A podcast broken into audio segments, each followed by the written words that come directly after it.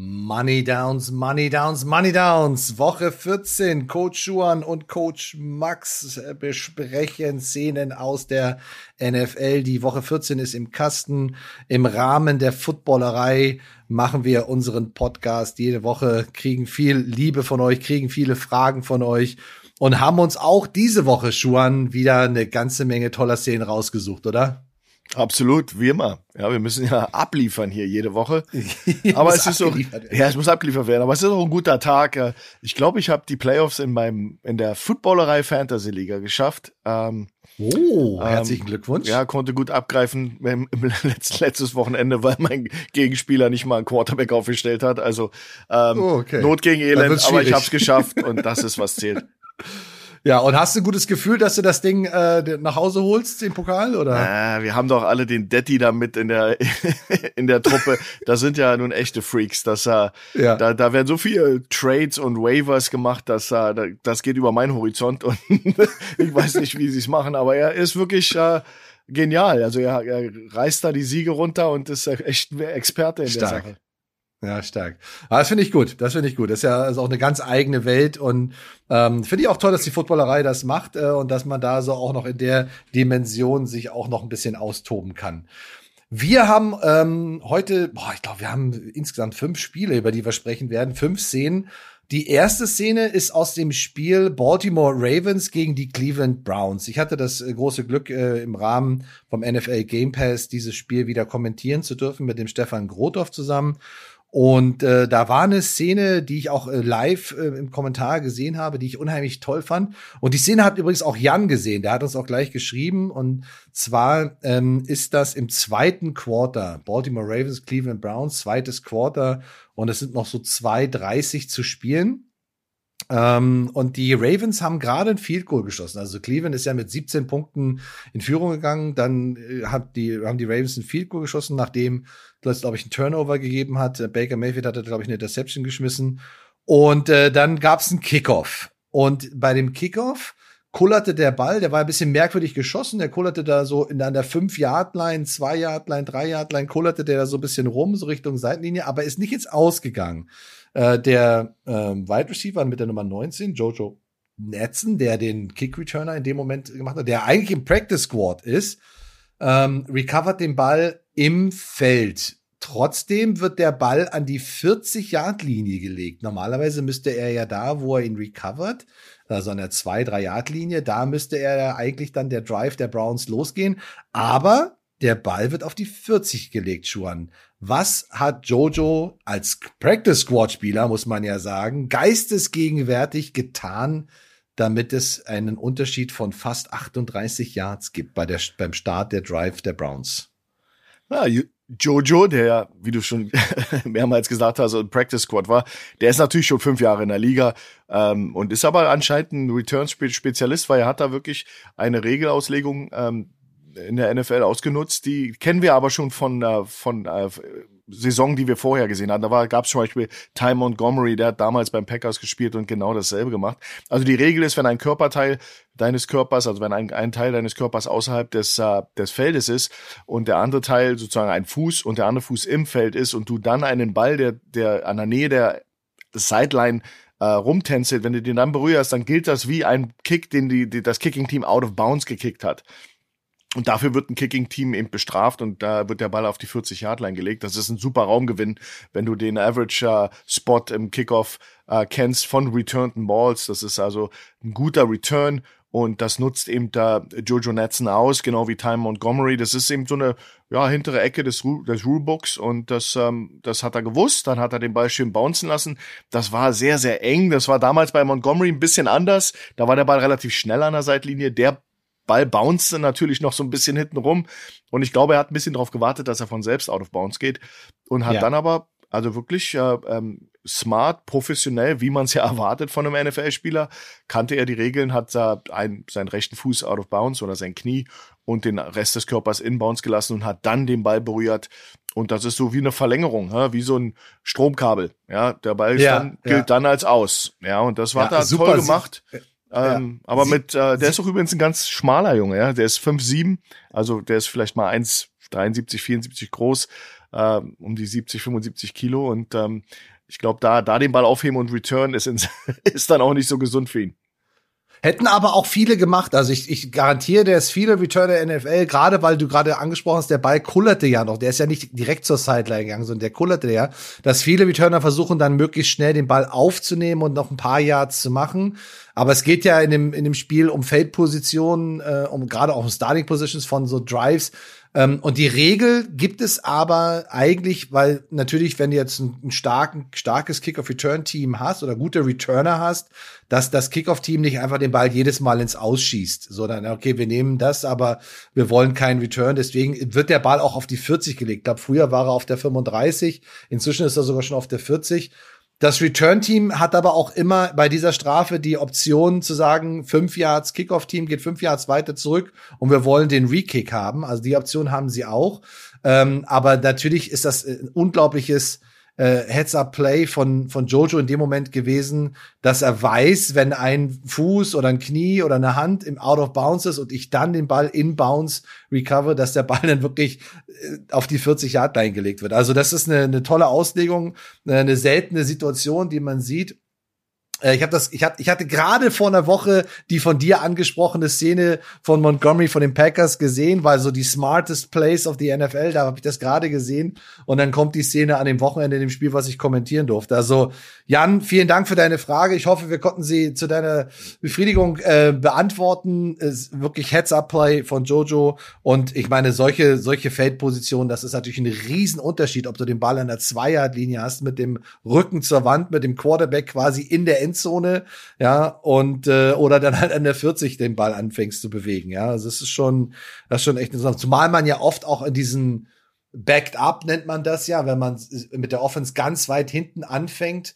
Äh, und äh, meistens ist man ja auch dann wirklich ein bisschen so unter Druck, ja, weil wenn alleine Strafe in der Endzone kann ja schon zu einem Safety führen. Wenn ein Holding in der Endzone ist, ist es ein, ist es ein Safety. Wenn der Quarterback gesackt wird oder Intentional Grounding ist, ist es ein Safety. Und deswegen ist man da oft auch sehr vorsichtig macht auch nicht so oft einen First Down, muss dann punten, auch aus der eigenen Endzone heraus und oft ist der Ball ja dann nach dem Punt an der Mittellinie, weil du kommst gar nicht so weit raus. Mhm. Und dann ist es wieder eine Top-Feld-Position für das gegnerische Team. Ja, und deswegen, theoretisch könnte man ja sagen, okay, der Kickoff der NFL ist jetzt weiter vorne. Theoretisch könnte ja jeder äh, Kicker den Ball auch out of bounds schießen. Beim Kickoff würde er an die 25 gelegt werden als Touchback. Aber natürlich ist es interessanter, ne? wir reden ja immer darum, jeder, jedes Jahr, jeder Zentimeter zählt, den Ball so genau auf die Goal-Line zu setzen, damit es eben kein Touchback wird, den Returner laufen zu lassen und ihn dann innerhalb dieser 25 zu, äh, zu, zu tackeln, zu stoppen äh, und dann einfach noch mal fünf Yards oder zehn Yards in bessere Feldposition zu haben. Also super, super spannende Sache, aber auch eine sehr zeitkritische Situation, weil wenn du dir zu viel Zeit lässt, das Kickoff-Team ist auf dem Weg zu dir und die haben eine Menge Anlauf. Äh, also das war eine ganz, ganz enge Geschichte und da waren auch vier Jungs vom Kickoff-Team, die schon echt in der Nähe waren. Also Heads-up-Play, muss man ganz klar sagen. Tolle Situation in Special Teams, die man sehr selten sieht. Dann haben wir ähm, im nächsten, die nächste Szene ähm, aus dem Spiel vom äh, Sonntag aus der zweiten Schicht, aus der äh, Nachmittag, also äh, in dem Fall bei uns ist ja immer 10 Uhr, halb 11 Uhr, wo die zweite äh, Rutsche läuft. Das ist das Spiel Buffalo Bills gegen die Tampa Bay Buccaneers, ja, oder auch Tompa Bay, wie Tom Brady das gerne sagt. ähm, da ist es, äh, da sind wir schon ein bisschen weiter. Das war auch ein Nailbiter. Tampa Bay war eigentlich super im Spiel, war vorne, aber Buffalo ist echt zurückgekommen, hat sich echt zurückgekämpft es steht 27, 27 und es ist in die Overtime gegangen. Äh, es ist in der Overtime, sind noch fünf Minuten 44 zu spielen. Und wir haben einen dritten Versuch von Tampa Bay und äh, Tom Brady, dritter und drei an der eigenen 42-Yard-Linie. Und da ist natürlich bei dem Spielzug so ein bisschen mein offensives Herz aufgegangen, weil das wieder so eine coole Combo gewesen ist. Also es gibt ja so äh, wir haben ja auch schon oft über diese Shallow Crosses gesprochen, also die flachen Routen, die nur so drei, vier Yards tief sind und auch von der rechten Seite auf die linke Seite und umgekehrt gehen. Und wenn man das mit zweien macht, also einer oben drüber, der andere unter drunter, hat man so, so eine Art Mesh-Konzept, also so ein Double-Cross-Konzept. Und äh, das machen die Buccaneers in dem Fall hier ziemlich cool. Sie haben mit dem Titan Gronkowski und zwei Receivern auf der oberen Seite. Das ist einmal Goodwin und einmal äh, äh, Perryman, die äh, sozusagen ähm, ja, also beim dritten und drei natürlich versuchen so diese First Down Markierung zu attackieren, aber eigentlich sieht alles danach aus, dass es nach links geht. Und Tom Brady guckt auch nach links, äh, Goodwin läuft nach links raus, äh, auch Gronkowski läuft ein bisschen tiefer nach links raus auf so eine Corner-Route. Und dazu kommt, dass Mike Evans, der auf der rechten Seite steht, auch noch diese Crossing-Route läuft auf die linke Seite rüber. Das heißt, du hast Evans, Goodwin, Gronkowski, alle, die nach links laufen und Tom Brady, der auch nach links guckt. Und es gibt einen Spieler äh, mit der 16, nämlich Brishard Perryman, der von links nach rechts läuft. Auch ein bisschen unter Kontrolle und kommt aber dann raus. Aber ich sag mal, so ein First Down mit einem Cross zu kriegen, ist jetzt auch keine Höchststrafe. Was man den Bills allerdings ankreiden muss, dass das nicht nur ein Catch war, sondern dann auch ein 58 Yard Touchdown Pass, äh, den äh, Tom Brady da auf Perryman wirft. Schuan, wie kann es passieren? A, dass überhaupt der dann so frei war in dem Moment und dass er dann auch noch die mit dem kurzen Catch, den er fängt, insgesamt 58 Yards in die Endzone läuft. Was ist da schiefgelaufen? Ja, da gebe ich dir vollkommen recht, dass natürlich ähm, wir hier in Overtime sind und ähm, das ist natürlich der Super-GAU. Das war der Sieg am Ende des, des Tages für Tampa Bay und ähm, du hast es gut erklärt, du hast eine 3-1-Situation, drei, drei Receiver oben, Perryman und ähm, Mike Evans am unten, Perryman oben, der, die äußersten Receiver. Und dann setzen, setzen sie das super ab. Das erwarten wir aber auch von Tampa Bay und Tom Brady, die äh, Motion dann ähm, den äh, Goodwin, Chris Goodwin, Nummer 14, könnt ihr sehen, der Motion nach innen, dadurch stackt er so ein bisschen ähm, äh, Perryman, Entschuldigung, kommt in Motion und stackt so ein bisschen den Goodwin. Dadurch ist das natürlich ganz schwer zu covern in Cover One. Das ist die Coverage, in der wir sind. Das ist übrigens, äh, das, da, da muss man kein Raketenwissenschaftler sein, dass das im Dritter und Kurz siehst du fast nur Man Coverage. Und deswegen ist das so genial gemacht, weil die Tampa Bay Buccaneers erwarten diese Coverage. Und dann ist alles, was sie machen im Angriff, natürlich darauf gemünzt, äh, diese Coverage zu schlagen. Und da, da bedienen sich, sich, sie sich verschiedenen Dingen. Du kriegst die Motion von äh, Perryman äh, oder von Goodwin, Entschuldigung, Chris Goodwin macht die Motion nach innen und wird dadurch nicht der Einser, sondern wird der Zweier-Receiver. Ähm, Perryman ist lined up als, als, als Nummer eins. Sein Gegenüber und sein direkter Gegenspieler ist eben in dem Fall äh, Levy Wallace. Das ist der Cornerback der Buffalo Bills. Der bumpt nach innen, also durch die Motion von Goodwin bumpt er nach innen und wird sein direkter Gegenspieler. Vorher war er der Gegenspieler von äh, Perryman.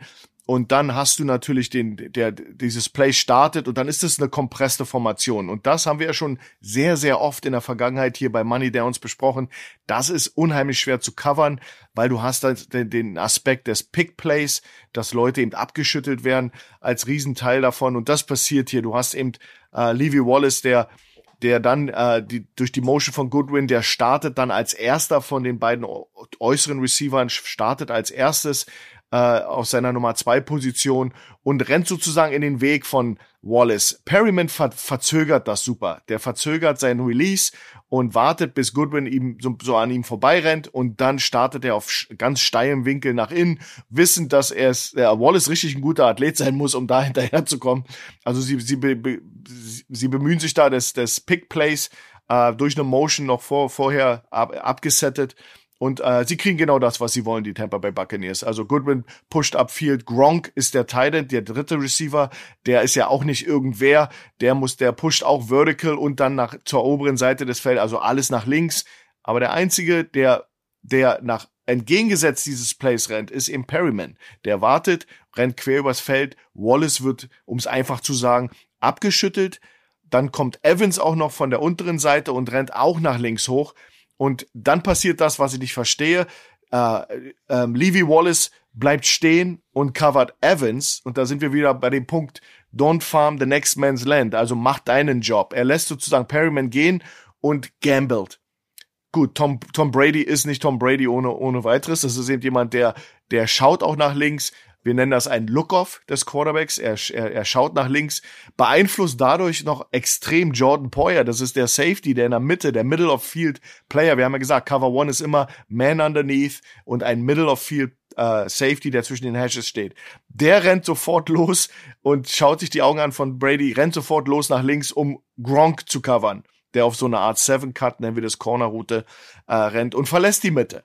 Das wäre noch so die letzte Chance gewesen für die Bills, dass der ihn, den Perryman noch vielleicht einholt, weil Wallace war abgeschüttelt, äh, Poyer rennt in die falsche Richtung und plötzlich poppt äh, äh, Perryman auf der anderen Seite raus. Brady geht, denke ich mal, durch seine Progression und äh, sieht das natürlich, weil er ein klasse Spieler ist. Der sieht natürlich sofort, dass wie das alles sich überlädt und schaut nach rechts, sieht Perryman und wirft ihm den kurzen Ball zu. Aber wie gesagt, das, das, das ist eben der Tremaine Edmonds, ein Linebacker, ähm, der, der auch noch in der Mitte steht. Der hat aber so ein bisschen eine Running Back Verantwortung Man to Man. Der kann sich um diesen Crosser eigentlich nicht kümmern. Versucht er. Das ist der, den ihr auf Video seht oder auf dem Film seht, der da noch hinterher rennt. Aber das ist nicht wirklich sein Mann.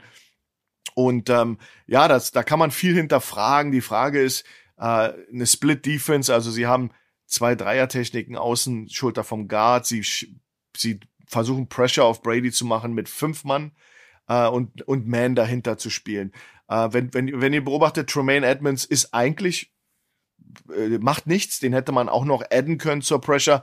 Wenn, wenn du mich fragst, Max, was, was man da macht, ich hätte noch mehr Pressure gemacht. Wenn ich schon Man gehe, dann will ich auch Brady erwischen, der nicht dafür bekannt ist, dass er wegrennen kann. Aber wie gesagt, mhm. Edmonds steht da im, im Nowhere-Land in, in der Mitte. Äh, Perryman rennt an ihm vorbei, Wallace ist abgeschüttelt, Poyer hat einen schlechten Read. Ja, und dann ist es ein Foot Race und äh, das ist das Spiel. Der Linebacker hat ja sicherlich noch so die Aufgabe, ähm, dann äh, auch noch mit den Running Back ein bisschen zu achten, äh, dass da sozusagen, falls genau. der auch noch mal auf einer Passroute geht. Aber wie du schon gesagt hast, in dem Moment, wo der halt auch in der Pass Protection ist und die Tampa Bay Buccaneers spielen halt mit einer Six-Man äh, Protection und Fournette ist auch in der Protection involviert, hilft ein bisschen beim Tackle mit. Was man den Bills allerdings anrechnen muss, wenn du Five-Man-Pressure bringst, dann musst du auch vor Tom Brady, also nicht nur über die Edges, sondern gerade auch über die A- und B-Gaps irgendwie Druck aufbauen. Und es dauert, und Brady ist halt schon lange gesettet und hat viel Zeit, hat eine gute Protection, ist gut abgeschirmt, aber hat halt kaum Druck von vorne. Also es taucht mm. nichts vor seinem Gesicht auf. Und dann hat er halt auch die Zeit, durch seine Progression durchzugehen. Ich denke mal schon, wenn du einen Evans einen ähm, Goodwin, einen Gronk alle auf eine Seite bringst. Und das ist ja so eine Art Flat-Konzept, weil die ja alle in unterschiedlichen Levels äh, auf eine Seite gehen. Und da sind die Augen auch von Brady, dass er schon guckt, kann ich, wer, wer von den dreien taucht sozusagen auf, wen kann ich da mitnehmen? Und vielleicht ist auch Evans sein First Read in der Progression, dass wir sagen, okay, bei dem Play, erster Read ist der Crosser, zweiter Read ist vielleicht High to Low oder Low to High, das ist die Reihenfolge und dann Back äh, auf, die other, auf die andere Seite zu Perryman. Und Brady hat aber, also wenn man den Bills das wirklich vorstellen kann, Brady hat die Zeit, wirklich diese Progression durchzugehen und hat ausreichend Sekunden, um das zu machen und trifft dann Perryman und dann, äh, wie du schon gesagt hast, dadurch diese, den Abbruch ähm, vom Cornerback, die volle, das volle Commitment vom Safety auf die Seite. Der heißt ja nicht um, umsonst Safety. Ja, also er muss, ist die letzte Sicherheit. Äh, der hätte sozusagen noch wenigstens den Touchdown verhindern können. Aber das äh, war schon eine, eine, absolute, absolute krasse Situation. Also das sollte man sich auf jeden Fall nochmal ein tolles Play-Design, ein super Man-to-Man-Beater ähm, und du musst halt, wenn du dann, wenn du Man-to-Man -Man gehst und fünf Mann schickst, musst du irgendwie Pressure aufbauen, gerade gegen Tom Brady. Ganz interessant ich, übrigens. Ja. Ja, ja, ganz interessant übrigens, dieser Touchdown war der 700. Touchdown von Tom Brady. Und Perryman war ja, ist ja so in die Endzone gelaufen.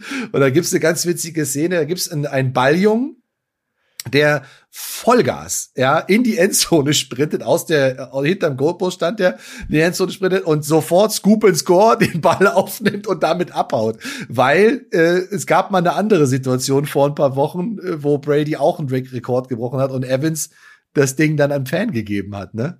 Genau, das wurde teuer dann für die Buccaneers. Aber wurde ähm, teuer. Hat ein Bitcoin gekostet für Tom Brady. Bitcoin, genau. Aber es ist natürlich, äh, was mich immer bei so einem Play so ein bisschen äh, irritiert ist, dass es gibt natürlich schon Mittel und Wege in der Defense, äh, um, um da ein bisschen gegenzuhalten. Also du, besonders wenn du diese, ich rede immer über komprimierte Formationen, äh, also Bunch, äh, Stack, wenn die Receiver sehr eng beieinander sind, dann telegrafieren sie dir ja in der Defense schon, was sie vorhaben. Und da gibt's so mehrere Calls. Wenn es zwei Receiver sind, kannst du so eine Art Banjo-Call, nennen wir das. Du hast den Innen, du hast den Außen. Dadurch äh, gewinnst du so ein bisschen Leverage und einen Winkel auf den Receiver. Du, äh, Wallace, äh, Levy Wallace hatte keine Chance. Der konnte da gar nicht hinterherrennen. Dass er dann später abbricht und gambelt, ist ein anderes Thema.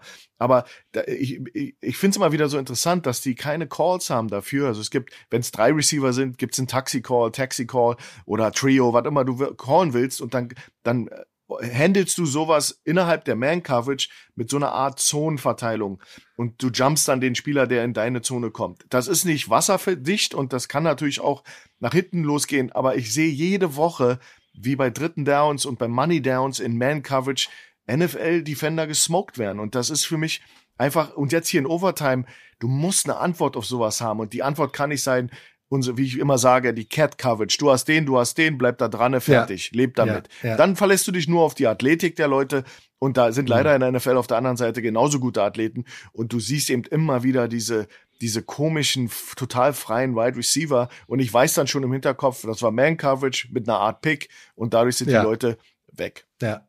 Ja, vor allen Dingen, du hast äh, Mike Evans, du hast Goodwin, du hast Gronkowski, also du hast wirklich Top-Receiver und Gronk hat ja auch in dem Spiel wieder wahnsinnige äh, ja. Plays gemacht. Auch gerade das Play davor äh, hat Brady ihn wieder gesucht, äh, dass sie überhaupt in diesen dritten und drei gekommen sind. Aber was du gesagt hast, finde ich ganz interessant, weil diese, diese komprimierten Formationen liebe ich auch sehr, diese, diese Close oder auch Bunch-Formationen, die sehr eng sind weil du halt, also oft kann man ja sagen, ja, gut, die stehen eng, weil sie nach außen laufen wollten. Naja, du hast viel mehr Optionen, weil du halt der Defense die Seitenlinie wegnimmst. Ja, wenn du den Receiver draußen hast, kann ein Verteidiger oft auch mit der Sideline zusammenspielen, kann das, äh, das Feld eng machen. Es muss ein perfekter Pass auf die Backshoulder kommen oder wirklich Outside Shoulder kommen. Aber in so einer komprimierten Formation hast du A, das Thema, dass sie kreuzen können. Das ist schon mal schwer für eine, für eine Management. Dann hast du auch noch eine kleine Motion. Dann verändert sich Nummer eins und Nummer zwei Receiver verändern sich. Da haben sie dann auch übergeben. Aber äh, du kannst halt sowohl nach außen als auch die Formation crossen, weil du halt wirklich das ganze Feld hast, weil du sehr mittig stehst. Und deswegen liebe ich diese Formation offensiv auch sehr. Und gerade wenn du dann anfängst, äh, Verteidiger zu crossen, ähm, da, das, da kannst du auch eine Zone gegenspielen, aber dann bleiben Crosser auch gerne mal zwischen den Zonenverteidigern einfach stehen. So, dann hast du da auch den Easy First Down. Das ist wahnsinnig schwer zu verteidigen, gar keine Frage.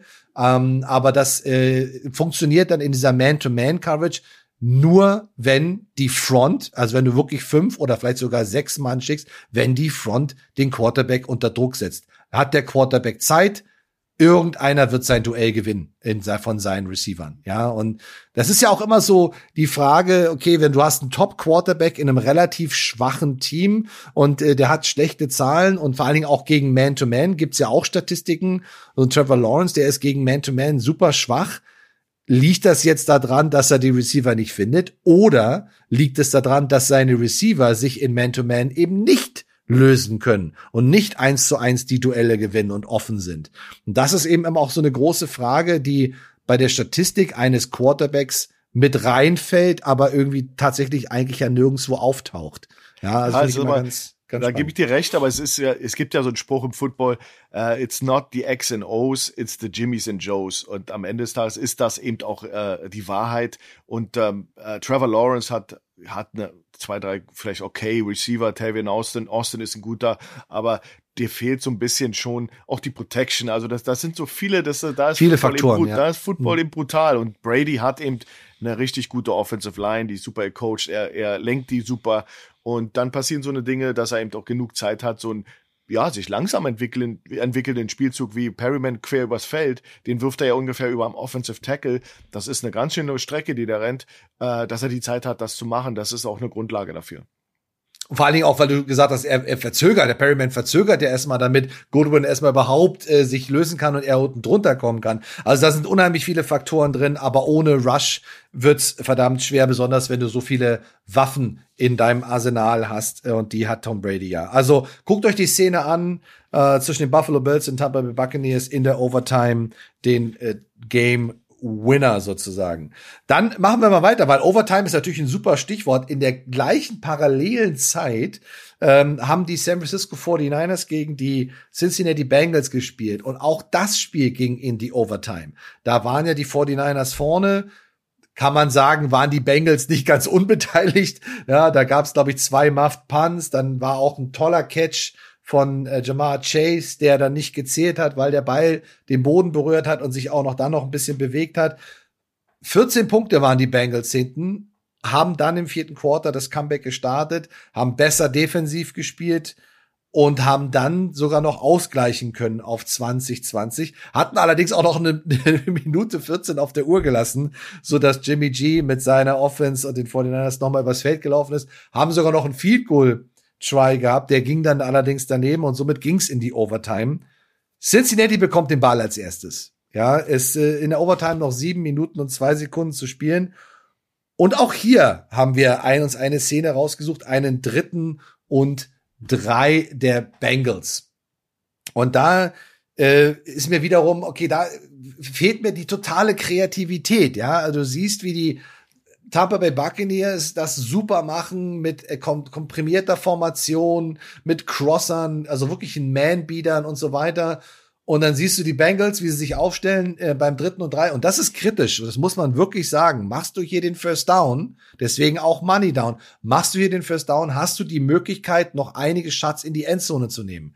Machst du einen Touchdown, ist das Spiel vorbei machst du ein Field Goal oder auch keine Punkte, ist auf jeden Fall der Gegner noch mal dran und hat noch mal die Chance, das ganze Spiel auszugleichen oder sogar zu gewinnen. Also das ist ein wichtiges Down, dass du diesen dritten und drei hier konvertierst. Die stellen sich auf in einem 20 Personnel, also drei Receiver. Jamar Chase ist oben als Single Receiver und zwei Receiver sind auf der rechten Seite. Und im Backfield links und rechts von Joe Burrow steht ein Running Back, steht ein Tight End. Also du hast mit der Offensive Line, beide bleiben auch in der Box drin eine sogenannte Seven-Man-Protection.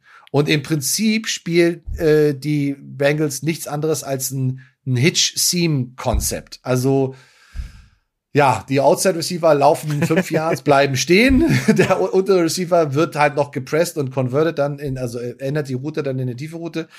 Was mich aber, äh, was mir aufgefallen ist, und da musste mich gleich ein bisschen aufklären, äh, Schuan, der Slot-Receiver, der Inside-Receiver mit der 83, Tyler Boyd, ähm, sein Gegenüber, sein Nickelback nennen wir ihn jetzt mal, sein Gegenüber blitzt. Der Safety, der dann dahinter steht, ist wirklich zehn Yards tief und kommt auch nicht Vollgas nach vorne.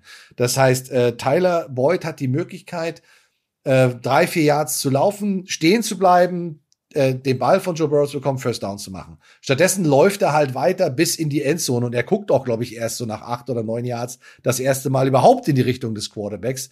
Joe Burrow findet keine Anspielstation, macht noch zwei Schritte nach außen und wird von Bosa wie das ganze Spiel über schon gejagt und gesackt. Also ein vierter Down. Ähm, ich kenne das aus der NFL Europe so, wo ich selber auch gespielt habe. Ähm, das sind die sogenannten Hot Reads. Das heißt, wenn dein Gegenüber blitzt, entsteht ja eine Lücke. So, diese Lücke muss gefüllt werden. Entweder kommt ein Safety runter oder ein Linebacker kommt von innen. Das machen die 49ers aber nicht in der völligen Konsequenz, äh, und im Prinzip entsteht da so eine Bubble, die, die, die frei ist. Sie haben das jetzt auch letzte Woche gerade von Cooper Cup gesehen, der es hervorragend ausgenutzt hat, diesen Slot-Blitz, diesen Nickel-Blitz. Ähm, aber Tyler Boyd macht das eben nicht. Also du hast die Möglichkeit zu replacen, stehen zu bleiben oder, so wie ich es auch kenne, äh, einfach in, im Stamm der Route, in den ersten Schritten, sich ein bisschen zu öffnen zum Quarterback und zu zeigen, Quarterback, hey, ich bin da, gib mir den Ball direkt. Äh, und wenn der Quarterback dich nicht sieht oder dir den Ball nicht gibt, dann läufst du deine Route so wie vorher einstudiert oder geplant weiter. Tyler Boyd macht das gar nicht. Das habe ich direkt live gesehen. Das hat mich wahnsinnig aufgeregt, weil dadurch war es ein vierter Down. Was haben die 49ers denn hier defensiv gemacht? Weil da haben wir, also habe ich eine lange Zeit drauf geguckt, um diese Coverage zu identifizieren. Da musst du mir, da musst du mir helfen. Was, was haben die 49ers hier gemacht? Also grundsätzlich gebe ich dir natürlich recht.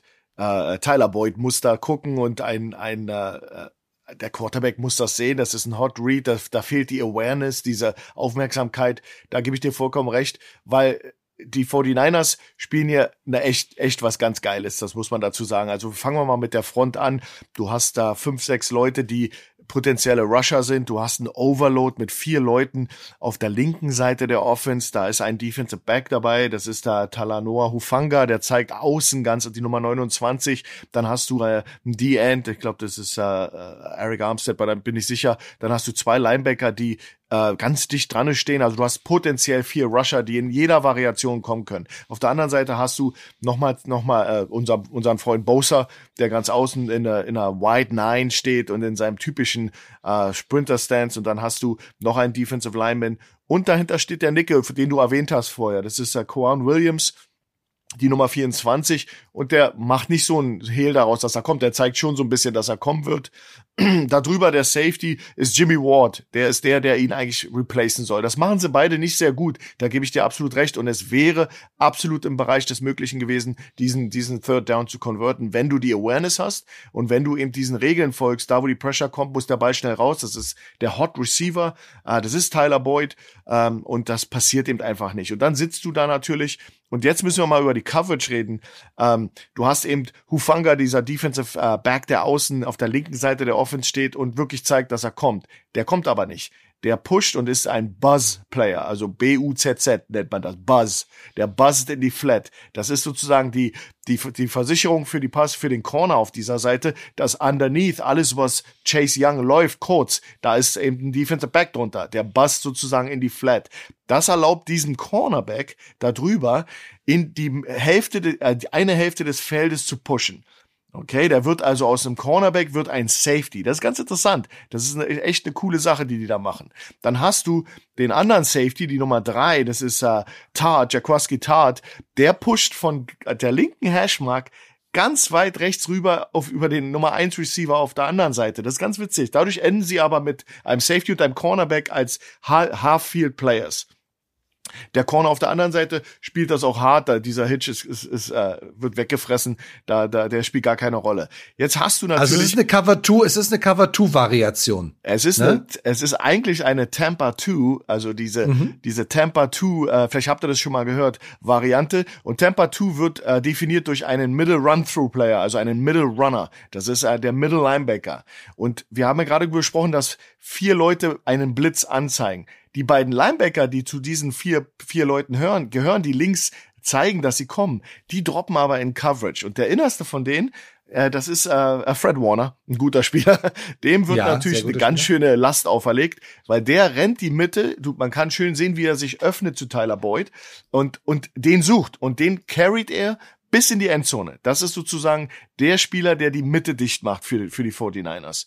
Und ähm, der rennt, da sieht man sehr schön, wie er, wie er mit Tyler Boyd mit, mitrennt, weil ja natürlich die, der Safety zur Nummer eins rüber pusht, der macht die Mitte frei und der Cornerback, der, der bei Chase Young ist, der weiß unter meinem Chase Young, die Kurzrouten werden weggenommen von Hafanga, ich push jetzt äh, über die Hälfte zur anderen Seite. Aber beide, beide, die jetzt Safety-Position spielen, spielen nicht die Mitte, die spielen eben ein Half Field und der Middle Runner erlaubt ihnen weiter außen zu spielen, falls Verticals kommen von der Nummer eins. Das heißt, die Idee ist, dass du die Mitte mit einem Linebacker coverst, bis in die Endzone, bis unter das Goalpost. Mhm. Und dadurch mhm. haben die Safeties die Möglichkeit, äh, weiter außen zu spielen. Das sieht man auch schön, die sind ja. fast an den Nummern.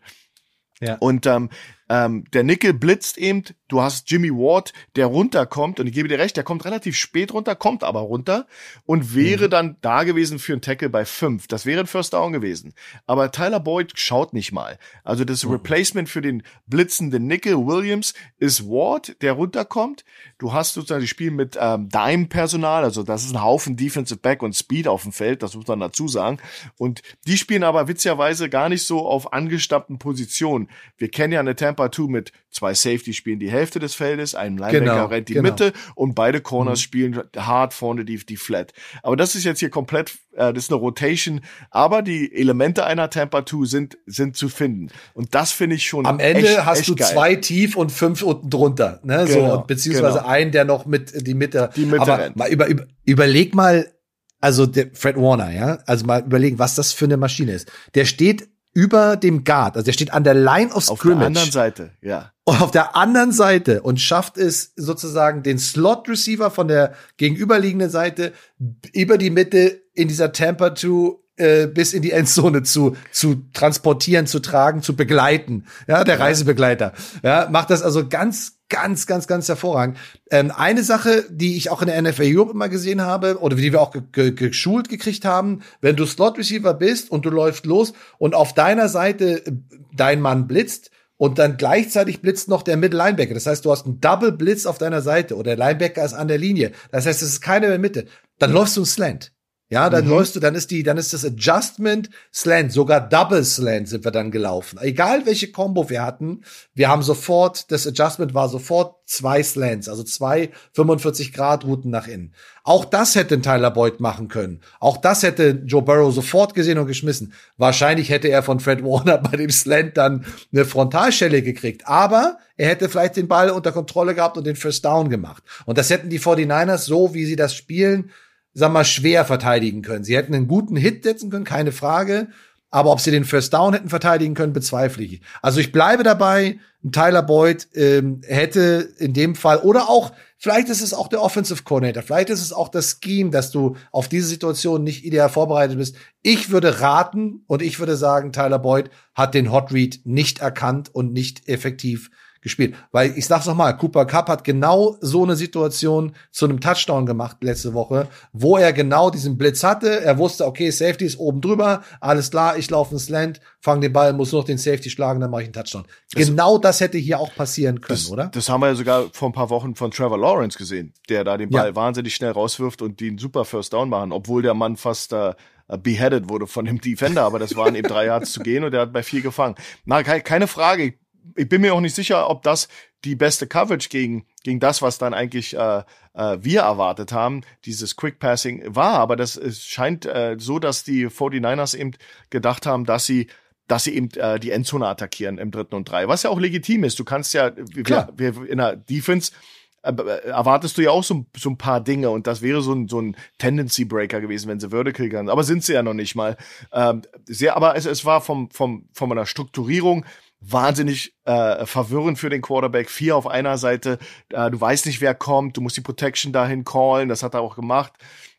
Und dann hast du einen Tyler Boyd, der, äh, weil der Ball ist, Tyler Boyd ist frei in der Endzone später, weil der Fred Warner ist zwar ein super Athlet, aber er ist nicht, er ist nicht jetzt uh, hier Superman. Er ist ja? nicht, er ist nicht hautnah an ihm dran. Er kann den nicht ewig covern, aber da war schon hm. Jimmy Bosa da und hat ihn natürlich dann von hinten schon erwischt.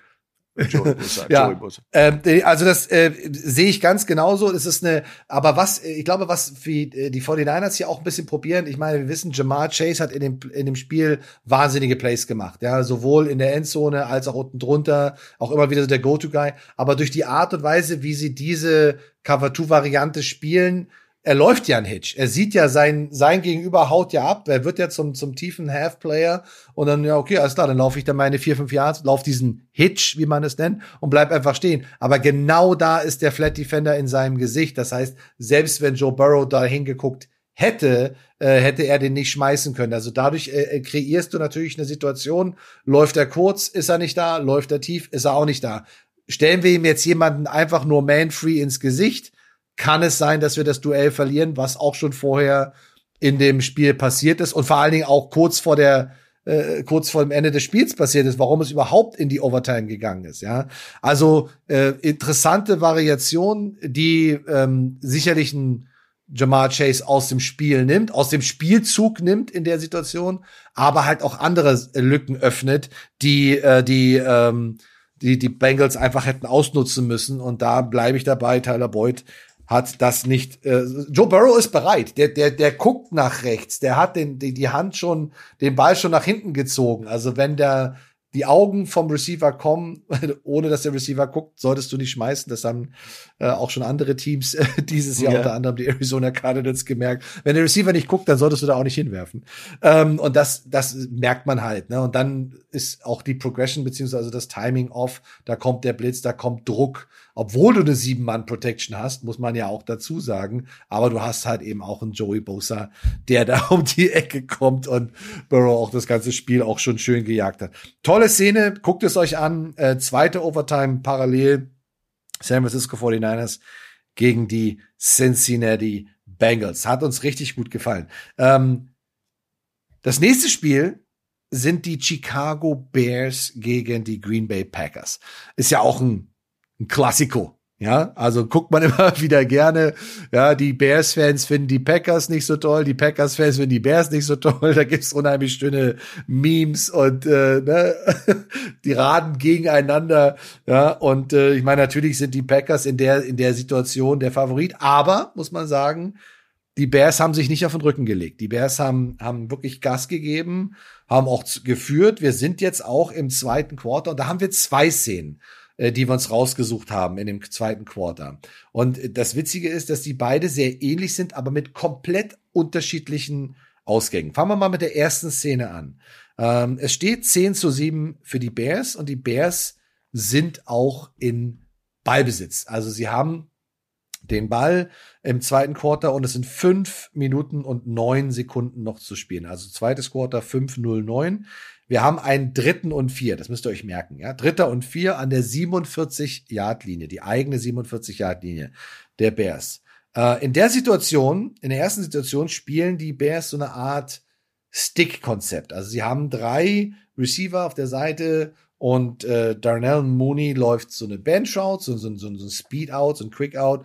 Ähm, die beiden inneren Receiver kreuzen und hitchen, hooken so ab. Also das, du hast im Prinzip über den First Down zum First Down drei, du hast einen Horizontal Stretch, du hast, du ziehst das Feld horizontal auseinander, hast mehrere Anspielstationen auf dem gleichen, auf der gleichen Ebene und äh, sie wollen den Ball zu Darnell Looney Mooney mit der Nummer 11 rauswerfen, aber was spielen die Packers dagegen und wie geht dieser Spielzug zu Ende? Ja, man sagt ja immer, die Ausnahme bestätigt die Regel. Und hier haben wir die Situation dritter Versuch und vier. Und die Green Bay Packers spielen nicht Man, sondern die Green Bay Packers sind, äh, ich fange mal mit der Front an, sie sind in einer Split-D, das heißt also zwei drei, Dreier-Techniken, Außenschulter Guard, niemand über dem Center, beide A-Gaps offen und du hast zwei Five-Techniques outside, äh, außerhalb vom Tackle. Äh, das sind die äh, ähm, C-Gaps, das wisst ihr ja alle mittlerweile, wenn ihr dabei äh, zugehört habt. Dann hast, hast du dahinter aber ein Konzept, das nennt man Cover 3 und Cloud. Ich war mir nicht so sicher, ich musste mehrmals zurückgehen, mir das äh, auf, auf, auf Film anschauen und bin mir ganz sicher, das war eine Cover 3 Cloud. Du hast eine 3-by-1-Situation, ein Single Receiver auf der einen Seite, drei Receiver in so einer Art Bunch auf der Top-Seite. Bunch, weil Dritter und Vier und was erwartet die Offense? Sie erwarten Man Coverage. Das haben wir gerade in Länge besprochen. Green Bay tut ihnen den Gefallen nicht. Die spielen so eine Art Cloud Support. Das ist der Run Support eines eines äh, eines äh, Cornerbacks oder ein ein Cornerback, der der hart spielt, so nennt man das, der sehr eng spielt auf der auf der Single-Seite. Sie sie rollen sozusagen die Coverage oder rotieren die Coverage weg von der Trips-Seite, von der Dreier-Seite. Das ist äh, das ist eine Sache, wie die 49ers gerade die die Formation von Chase Young wegrotiert haben. Ja, das ist äh, den Set, ja, die Coverage. Sie, du kannst die Coverage rotieren, je nachdem, wo welcher Cornerback bleibt denn unten und welcher spielt soft. In dem Fall hast du zur Single-Seite eben einen harten Corner, das ist Cloud. Es ist Cover 3, du hast also äh, drei Leute, die das tiefe, die, das Feld sozusagen, sozusagen dritteln. Und da, das ist der Unterschied zur Cover 2. Ja, du hast eben der, da nur zwei tiefe Defender, hier hast du drei tiefe Defender. Und einer davon ist Rasul Douglas. Das ist der Cornerback auf der Seite zur Trips, zur Bunch-Seite der sitzt so bei acht, neun relativ tief für dritten und vier und sitzt ja. da und schaut sich das in Ruhe an, was, was die Jungs aus dieser Bunch-Formation für Passrouten laufen. Du hast es gut erwähnt, das war eine Stick- Combo. Das heißt, du hast eben äh, äh, zwei von den drei Receivern, die beiden inneren, laufen sozusagen über einen First Down und setzen sich dahin in was für eine Option. Die können sich wegdrehen vom Defender oder äh, äh, zum Defender, je nachdem, was der Coach, was ihm da beliebt. Interessant ist, dass der Nummer 1 Receiver, der Mooney, dass der, der pusht diese Route relativ weit zu 12 Yards bis bis 13 Yards und dann macht er so eine Bench Route, so, so ein Speed Out auf der Position. Rasul Douglas ist in keinerlei hat nicht die Notwendigkeit, irgendeine kurze Route da zu jumpen, weil er hat das tiefe Drittel. Ja, das, diesen, dieser, ähm, dieser Nickel Corner Chandron äh, Sullivan heißt der, der ist der, der bei einem Out von einem von diesen Leuten dran wäre. Das ist, den seht ihr über der Nummer zwei sitzen. Der kriegt aber ein Vertical von Nummer zwei. Das ist in der, in Cover 3 ist das seine Regel. Du, du carryst alle Verticals und den ersten in die Flat. Das ist sein, seine Regel. Und er kriegt keinen in die Flat, also bleibt er mit dran an der Nummer zwei Receiver. Rasul Douglas liest jetzt den Mooney, der seine pa Passroute pusht und ihr müsst wissen, als Defensive Backs gibt es drei Areas, die du lesen musst. Da musst du auch dein dein Backpedal, also deine Bewegung verlangsamen. Das ist einmal der Quickball, der schnelle Ball, das ist so unter fünf Yards. Dann hast du bei 10 zu 12, in der NFL bis 15, weil die schneller rennen können als in Europa, hast du diese Medium Break Area, wo die Receiver ihre Breaks machen. Und da schaut der Corner immer genau hin, gibt's Indikatoren dafür, dass der junge Mann jetzt einen Break macht oder einen, einen Cut macht und nach außen geht. Oder zeigt er mir gar nichts und geht vertical, weil die dritte Phase ist eben die tiefe Route auf der Seite. Guck, guckt er auch auf die Schritte, die der Quarterback macht? Also geht er nur einen Schritt zurück und ist bereit zu werfen oder macht er drei Schritte zurück, um, um eine, eine tiefe Kombination, Absolut. ne? Also Absolut. er guckt auch, ob Natürlich. der Quarterback ready ist, ne? Also wenn der Quarterback sozusagen und auch Schulter oben, Schulter unten, also wenn die, die, die Schulter genau. so nach oben geht, dann ist es genau. ja eher, ne? Jetzt gehen wir ja richtig, in, ins, jetzt gehen wir richtig ja. ins Detail. Ja, machen das wir, ist, machen wir. Ja, ja das ist für einen Cornerback natürlich, das ist sein Handwerk. Er muss äh, den Quarter, äh, grundsätzlich liest du sowieso Run Pass. Das ist, was du liest. Deine Augen sind im Backfield beim Quarterback und bei den Running Backs. Dann, dann äh, analysierst du, was ist es? Es ist ein Run oder Pass. In dem Fall ist es ein Pass und der Quarterback macht einen relativ tiefen Drop. Also er ist Shotgun, wenn wir sagen mal zwei, drei Schritte weiter zurück, ist wieder, wieder Oldschool Seven Drop. Wenn der Quarterback mhm. den Ball fängt und gleich sich dreht zum Wurf, ist es für einen Corner ein Quickball. Dann breakt er auch diesen Quickball und, und drived auf den Ball. In dem Fall aber, Rasul äh, äh Douglas sitzt ja schon bei 19, 10 Yards Tiefe. Der sitzt da wie ein Haifisch im, im, im Becken und wartet auf den Goldfisch und muss sich ja nicht bewegen, weil er jetzt, weil er ja relativ soft das spielen darf. Das gibt die Coverage mhm. ja her. Äh, Mooney pusht den Ball, zeigt dann, dass er diesen Quick Out oder diesen Speed Out macht und Douglas, der, der ja noch in kaum einer Back Rückwärtsbewegung ist, drive dann äh, technisch sehr, sehr, sehr gut, plantet den Fuß, drive vorwärts, geht auf den Interception Point. Das ist, er geht nicht auf Mooney, sondern er geht dahin, wo der Ball sein würde. Das nennt man auch einen Undercut. Er undercuttet den Wide Receiver. Da gibt's einen bestimmten Punkt. Das muss man auch schulen, dass die Defensive Back das sehen und break perfekt unter dem Ball. Und äh, Justin Fields vielleicht noch ein bisschen unerfahren, den musst du mehr driven, da muss mehr Power ja. hinter sein, dass ja. der Ball, der, der floatet so ein bisschen und Rasul Douglas breakt auf den Ball und äh, ja, gemacht. und macht ein ja. starkes Play und ist ein Pick Six auf und ist der Fall. Traum eines jeden Defensive Backs. Ja, super, super. So, pass auf. Jetzt haben wir gerade, haben wir gerade erfahren. Zweites Quarter, fünf Minuten war das zu Spiel, dritter und vier, 47 Jahre. Zwei Minuten später die Bears sind immer noch oder wieder im Ball. Ne? Die haben jetzt nur noch 3,33 auf der Uhr. Es ist also immer noch das zweite Quarter mit 3,33. Und ähm, es ist wieder dritter Versuch und vier. Und wieder fast an der gleichen Stelle. Nicht an der 47-Yard-Line der Bears, sondern an der 46-Yard-Line der Bears. Und jetzt machen die Bears aber äh, was anderes. Und zwar gehen sie jetzt in dieses 20-Personal, von dem wir gerne reden. Also drei Receiver stehen da draußen. Ob das jetzt klare Wide Receiver sind oder Teil ist ja jetzt erstmal dahingestellt. Und du hast zwei Spieler, offensive Spieler links und rechts, neben der Shotgun, in dieser Pro-Shotgun, ähm, neben dem Quarterback. Äh, einer von ist ein Running Back, der andere ist allerdings ein Receiver mit der Nummer 10, der mir Bird. Und es ist praktisch, also es ist ja die gleiche, das gleiche Szenario, es ist das gleiche, die gleiche Feldposition. Wir sind immer noch im zweiten Quarter, wir stehen immer noch die gleiche Richtung. Ähm, wir haben wieder einen dritten und vier, aber die Bears machen jetzt was anderes. Und das war sehr genial und das führt auch zu einem komplett anderen Ausgang des Spielzugs. Schuhan, erklär mal, was hier passiert. Genau, das ist, das, da, da haben die Chicago Bears endlich mal so ein bisschen Kreativität gezeigt. Also wir, wir sind hier in einer ganz normalen, das ist ein Four-Man, Four-Man Straight Rush, also da ist kein extra Blitzer. Sie sind trotzdem in, in Cover One, äh, die, die Green Bay Packers und das nutzen jetzt die Chicago Bears aus. Das ist übrigens äh, eine Variante, die sieht, sehen wir sehr oft in der NFL. Selbst die Green Bay Packers machen das oft. Mit, Korb, mit Korb haben sie das gemacht, der sie als ja. Running Back hinstellt. Hatten wir schon bei Money Downs vorher. Und in dem Fall ist es jetzt Bird, der einer der schnelleren Spieler ist, äh, der Chicago Bears und was sie dadurch erreichen wollen, dass sie ihn im Backfield hinstellen, in einer nicht angestammten Position, äh, die er normalerweise nicht spielt, ist, dass sie ein Matchup suchen. Sie suchen das Matchup gegen ja. äh, einen Linebacker oder äh, selbst ein Nickel Safety ist nicht schnell genug, um, um einen normal Outside Receiver wie Damien Bird, äh, Damir Bird zu, covern. Der ist einfach wahnsinnig schnell. Was passiert ist, er stellt sich ins Backfield auf und die Chicago Bears bekommen genau das, was sie wollen. Er wird eben da mit Henry Black in, in, in, äh, als Kombination äh, als Covermann äh, gegenübergestellt. Henry Black ist der Mann der Packers, der den covern soll. Ein etwas schwerer Spieler, sicherlich ein toller Athlet, aber wir reden hier über einen Speedster, der da im Backfield steht. Der Spielzug startet wie gesagt, Green Bay Foreman Rush, also nicht viel, viel Pressure. Und Bird startet aus dem Backfield und, äh, und äh, äh, kommt um die Ecke geschossen und hat Bird vor, äh, Black vor sich stehen. Und Black ist, ist eben jetzt wirklich im Open Field und muss probieren, jetzt rauszufinden, was läuft denn jetzt äh, Damir Bird? Damir Bird hat eine Option-Route, das ist Age-Option heißt es, äh, oder wie immer man das nennen will. Und der, der rennt diese Age-Option-Route äh, und der hat jetzt die Option, in oder outside zu gehen. Fields muss das nur lesen, kann relativ schnell den Ball loswerden.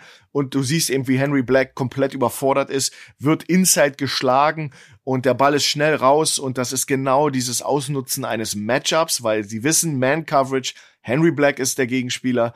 Äh, auf der anderen Seite steht Ty Montgomery als Running Back neben Bird. Äh, Ty Montgomery ist als Blocker da. Der, also sie setzen Bird definitiv äh, oder selektiv ein, genau dafür. Der Running Back läuft äh, tatsächlich in Swing und dadurch okay. zieht er den Middle Linebacker auch noch ein bisschen aus der Mitte raus, weil durch diese Option Route, wenn du jetzt sagst, okay, ich gehe nach innen, dann ist ja eigentlich der Linebacker auch da, aber das sind auch nur so, der macht auch nur so zwei halbe Schritte. Äh, nach außen. Der geht gar nicht Vollgas nach außen raus, weil der Running Back auch relativ spät erst rauskommt aus dem Backfield. Also es blockt check, erst an, check also zeigt Check, genau. Check Swing, ganz genau. Also es, äh, ne, und deswegen, aber es, ist, es sind genau diese, diese zwei Shuffle-Schritte, die er macht, die dann äh, Bird ermöglichen, den Ball da zu fangen und genau in die Lücke reinzutreffen.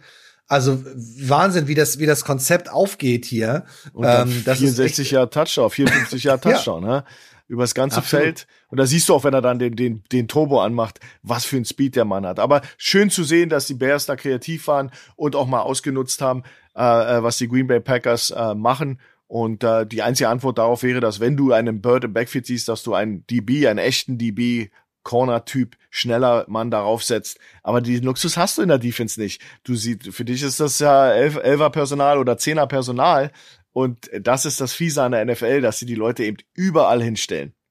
Ja, ja, genau, um diese, wie du so gesagt hast, um diese Mismatches zu kreieren. Man sieht das tatsächlich relativ häufig. Also, wir haben ja schon über Debo Samuel gesprochen. Ähm, äh, auch die Detroit Lions machen das mit einem Spieler, über den wir gleich noch sprechen werden. Aber das sieht man immer häufiger, dass Receiver eben auch in diesen Positionen auftauchen weil natürlich die Defense ähm, diese Position, also nicht den Spieler, sondern diese Position auf eine gewisse Art und Weise mit einem gewissen Personal verteidigt. Wenn jetzt da aber eine andere, ein anderer Typ steht, der ganz andere Fähigkeiten hat, dann musst du das auch wieder kontern, dann musst du das auch wieder matchen. Ähm, also das, das Interessante daran ist, aus einem bestimmten Personal Formation eines anderen Personals zu kreieren. Das Absolut. ist eigentlich die, das, das, das große, die große Kunst dahinter. Und das irgendwie auch in eine Terminologie zu bekommen, dass deine Spieler von dir wissen, äh, was du von denen möchtest. Übrigens, an der Stelle sei mal gesagt, äh, was beim Game Pass sehr hilfreich ist. Wir gucken uns die Sachen ja auch immer genau an und oft sind wir bisschen limitiert, wenn wir uns die Übertragung angucken, weil natürlich da oft die Defense abgeschnitten wird. Der Fokus ist immer logischerweise da, wo der Ball ist in der Offense und man verliert oft die Safeties, man verliert oft die Cornerbacks und auch tiefe Routen der Receiver. Und deswegen gibt es bei den meisten Spielen oder eigentlich bei allen Spielen nach einer gewissen Zeit, nicht immer gleich am Anfang, aber nach einer gewissen Zeit den Coaches-Film. Also mhm. Also wenn ihr im NFL Game Pass seid, guckt mal in den Coaches-Film rein. Da ist nämlich der für uns Coaches so beliebte Intercut drin. Der Intercut bedeutet, du siehst einmal den Spielzug von der Seite im White und dann gibst du den, den, den gleichen Spielzug nochmal aus der Hintertorperspektive. Du siehst aber im Coaches-Film, und das ist die Vorgabe des Coaches-Films, immer alle 22 Spieler.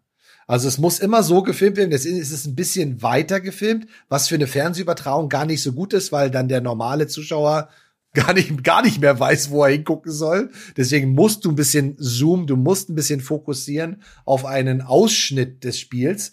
Aber der Coaches-Film zeigt immer alle 22 Spieler und das in zwei Variationen. Und da gucken wir sehr gerne rein und dann erkennst du auch so rotierende Coverages, da erkennst du dann ähm, auch bestimmte Passkombinationen sehr viel besser. Äh, also guck da mal rein. Äh, das ist auf jeden Fall eine, eine tolle äh, Möglichkeit oder Funktion, die der Game Pass mitbringt, wo ihr diese Sachen euch angucken könnt. So, dann haben wir äh, noch ein Spiel, bevor wir zu unseren Ah nee, das ist schon unser Brainfart. Genau, das nächste Spiel ist unser Brainfart. Ganz witzig. Thursday Night Football. Ja, äh, da wurde schon viel drüber geredet über dieses Spiel und auch über diesen Brainfart. Ich glaube, es gab keinen offensichtlicheren Brainfart, der auch in Social Media komplett Absolut, ja. auseinandergenommen wurde, als die First Down Celebration von Chase Claypool. Und natürlich haben wir gesagt, ähm, das müssen wir uns auch noch mal angucken. Haben uns das auch angeguckt, unter anderem in äh, genau dieser dieser Übertragung und die sind auch in diesem Coach Coaches-Film. Da haben wir allerdings mal den Real Life genommen, also die vollen zwei, zweieinhalb Stunden und haben da reingeguckt und da stand's 28, 36 ähm, für die Minnesota Vikings und die Pittsburgh Steelers, äh, also Pittsburgh Steelers gegen Minnesota Vikings. Die Pittsburgh Steelers sind am Ball.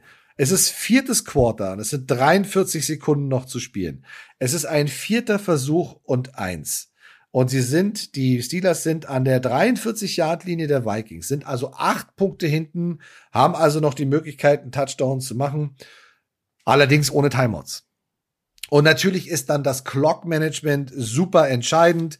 Ähm, auf dem vierten Down fängt Chase Claypool den Ball, macht den First Down, ist super.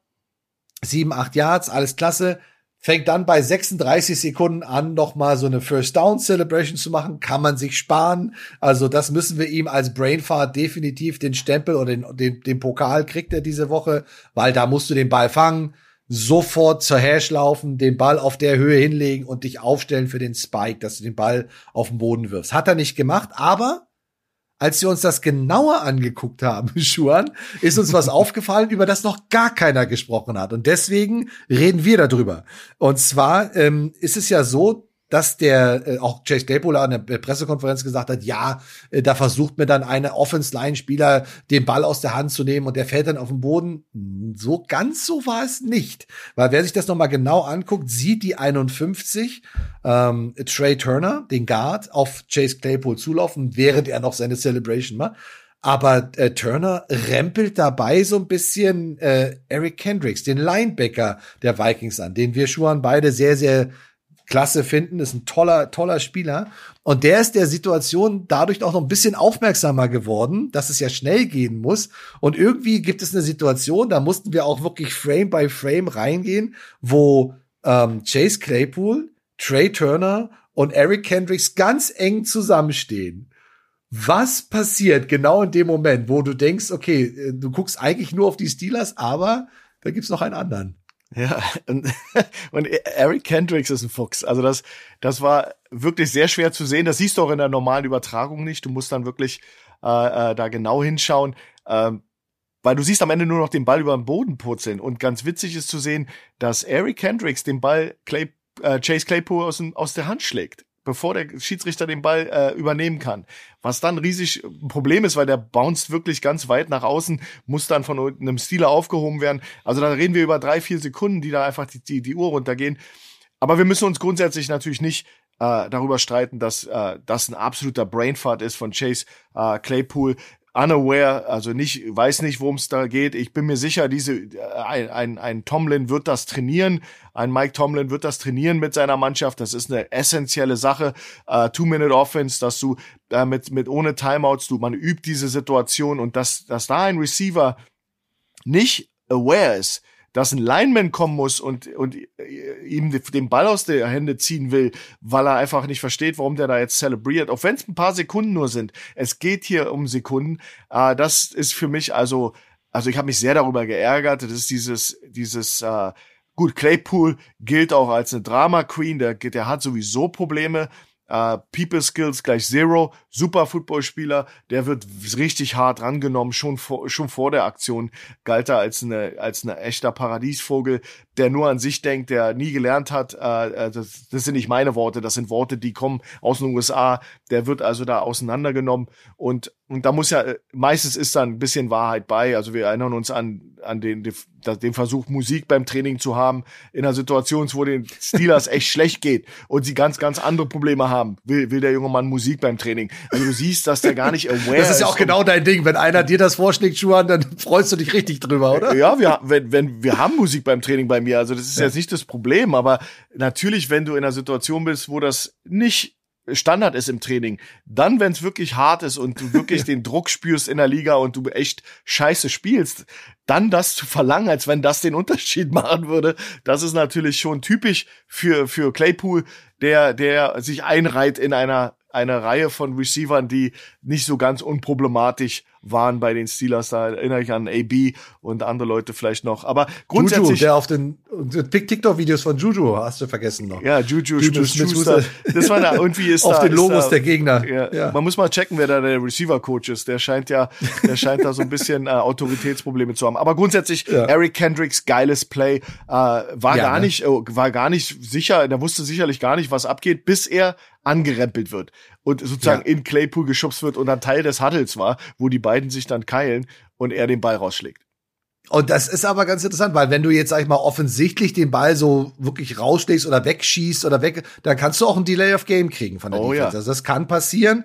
Aber dadurch, dass es so, also wir mussten wirklich drei, vier Mal genau hingucken und dann ist der Arm von Kendricks ist da drin und der zieht ihn raus und dann rollt er wirklich weit weg von der Hash ja. und der Schiedsrichter muss dann dahin. Und ich habe mal nachgezählt, also die Celebration von Claypool war bei 36 Sekunden gespiked und die Uhr angehalten erst bei 24. Wow. Und die Zeit von in dem Moment, wo der Ball raus ist, bis er wirklich auf der Hash liegt, sind sieben Sekunden. Also durch diese Aktion von äh, Kendricks sind noch mal sieben Sekunden on top gekommen und wir wissen, sieben Sekunden im Football, gerade in der Situation, in der sie sich befinden und sind ja schon in, in Reichweite des, des Touchdowns, ist auf jeden Fall noch mal ein, mit Glück vielleicht sogar noch ein zweiter Spielzug mehr. Ja, und das ist, das sind Welten äh, im Football. Also, ja, Claypool, also wir kennen es ja auch von Larry Fitzgerald, der auch mal einen Ball fängt oder auch von jemand anders den Ball nimmt, sprintet zur Hash, legt den Ball hin, stellt sich auf als Receiver und steht noch vor allen anderen schon an der Linie und ist ready to go. Das ist natürlich die Einstellung, äh, die du haben möchtest in so einer Clock Management Situation. Also ganz, ganz interessante Situation, klarer Brainfart, aber nicht ganz alleine nur der Fehler von Chase Claypool, sondern äh, halt auch eine sehr gute versteckte äh, Aktion von äh, Kendricks. Könnt ihr euch gerne noch mal angucken im, im Thursday Night Game Steelers Vikings im vierten Quarter mit 43 Sekunden auf der Uhr. Tolle Sache. Einen haben wir noch.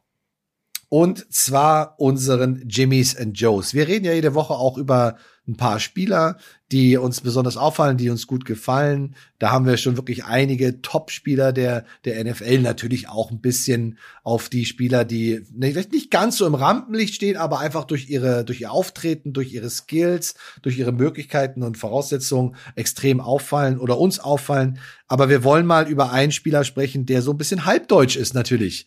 Äh, Amon Ra St. Brown, einer der drei St. Brown Brüder, die alle Football gespielt haben, beziehungsweise noch spielen. EQ, Economist St. Brown, der bei Notre Dame war, ist ja bekanntlich bei den Packers immer so ein bisschen aus dem Practice Squad in den aktiven Kader mit drin. Ähm, dann hast du den Osiris, das ist der, der bei Stanford gespielt hat, der allerdings jetzt nicht in die NFL gegangen ist, der businessmäßig mehr unterwegs ist. Und dann hast du den jüngsten, das ist Amon Ra, der bei USC gespielt hat und der immer besser in der Liga ankommt. Also ich erinnere mal daran, letzte Woche ähm, gegen die Vikings hat er äh, alleine 86 Yards gefangen und hat vor allen Dingen mit auslaufender Uhr den Game-Winning Touchdown gegen die Vikings äh, gefangen zum 27 zu 29 dann für die Lions. Also ganz großartig, der erste Sieg für die Lions und dass er da auch dieses Vertrauen kriegt, in den Situationen den Ball zu bekommen. Aber auch Back-to-Back -back, und obwohl sie gegen die Broncos 10-38 diese Woche verloren haben, hat er wieder acht Catches, für 73 Yards. Äh, das ist schon, also sag mal, für so ein Rookie-Receiver in der Situation, auch in einem Team, was bis zu dem Zeitpunkt einfach auch nur ein Unentschieden hatte, ich glaube, gegen die Steelers war es sogar, ähm, ist schon, ist schon sehr beeindruckend, oder? Der macht sich richtig gut, der ist gut angekommen in der NFL, oder? Ja, der ist, der war schon im College ein super Spieler bei USC.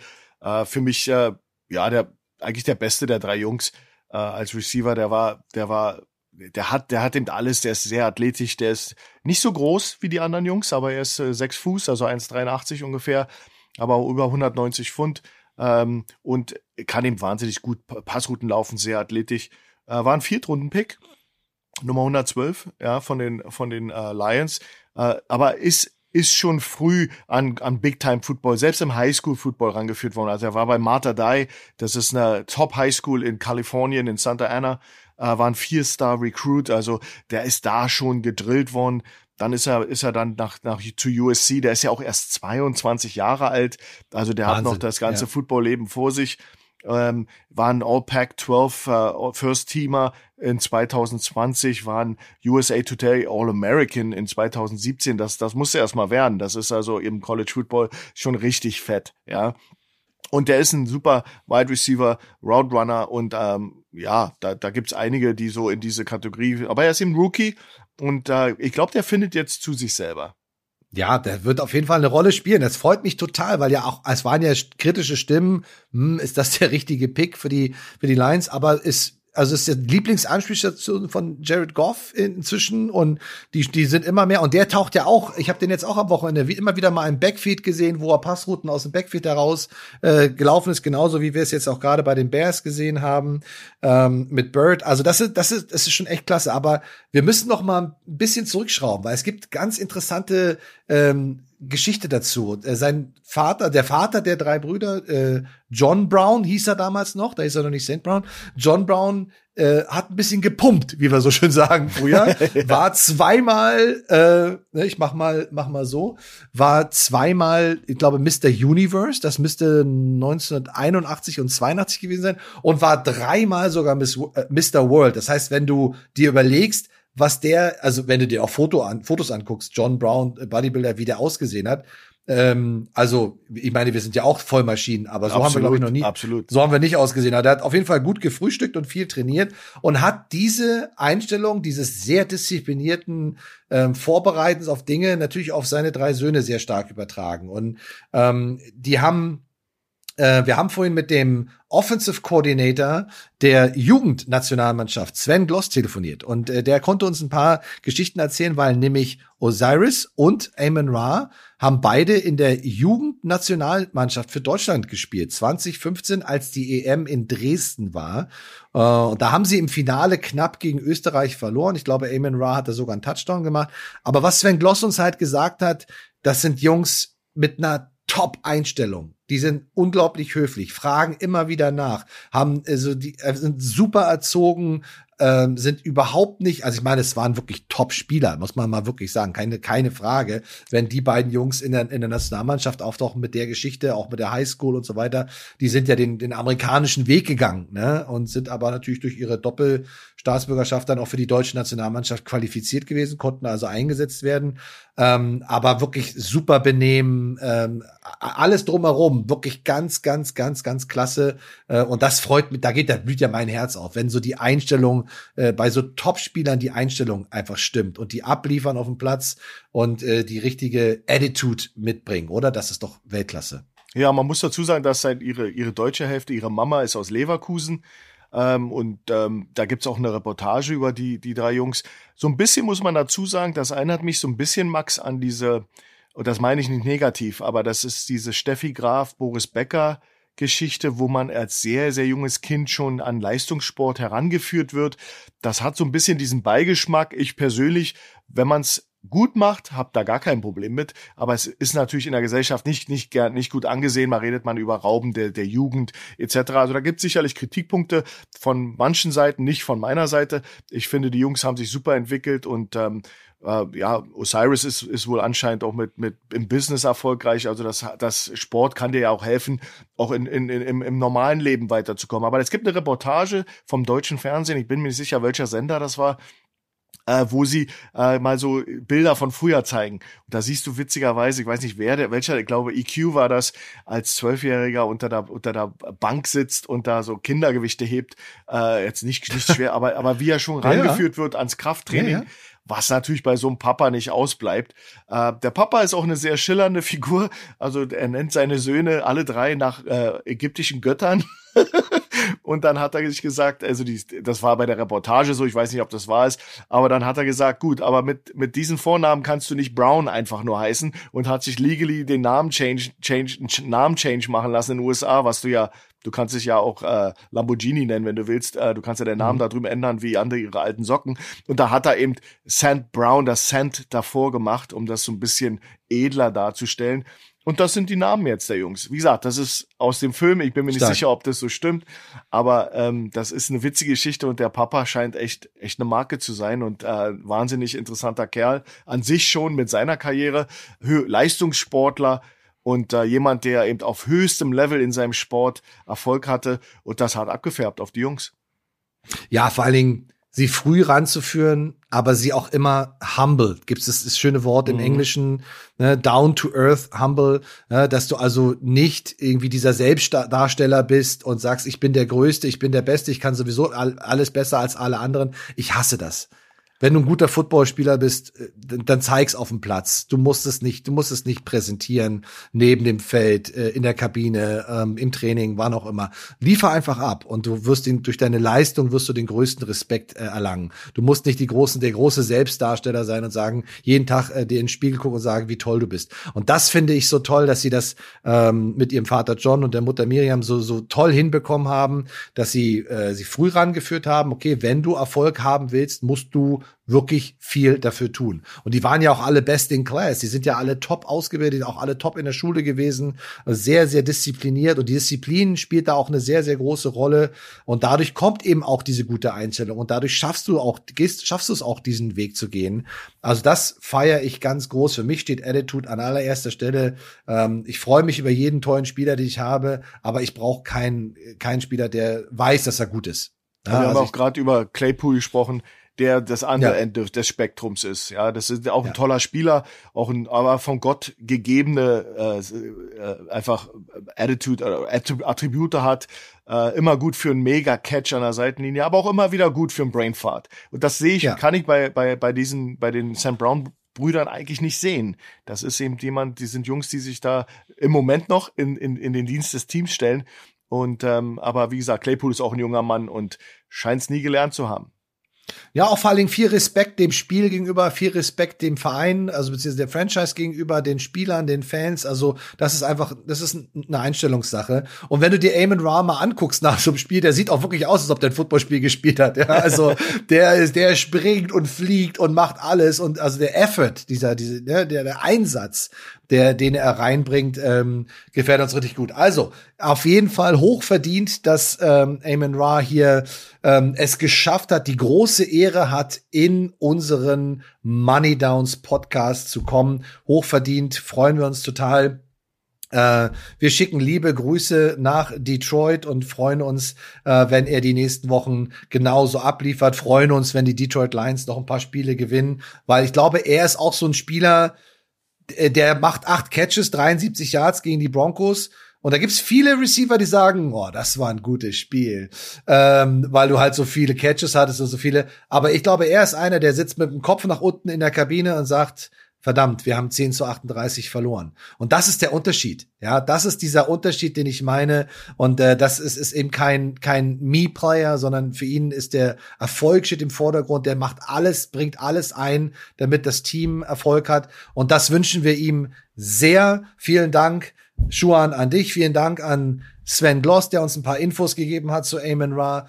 Das war wieder eine tolle Sendung. Money Downs Woche 14. Wir sind nächste Woche wieder am Start und denkt immer daran, wir freuen uns über eure, euer Feedback. Wir freuen uns über eure Liebe. Wir freuen uns über eure Fragen und natürlich auch über alles, was ihr wissen wollt rund um die Offense, die Defense und die Special Teams aus der NFL. Und denkt immer daran, heute ist nicht alle Tage. Wir kommen wieder. Keine Frage. Macht's gut. Bis nächste Woche. Tschüss.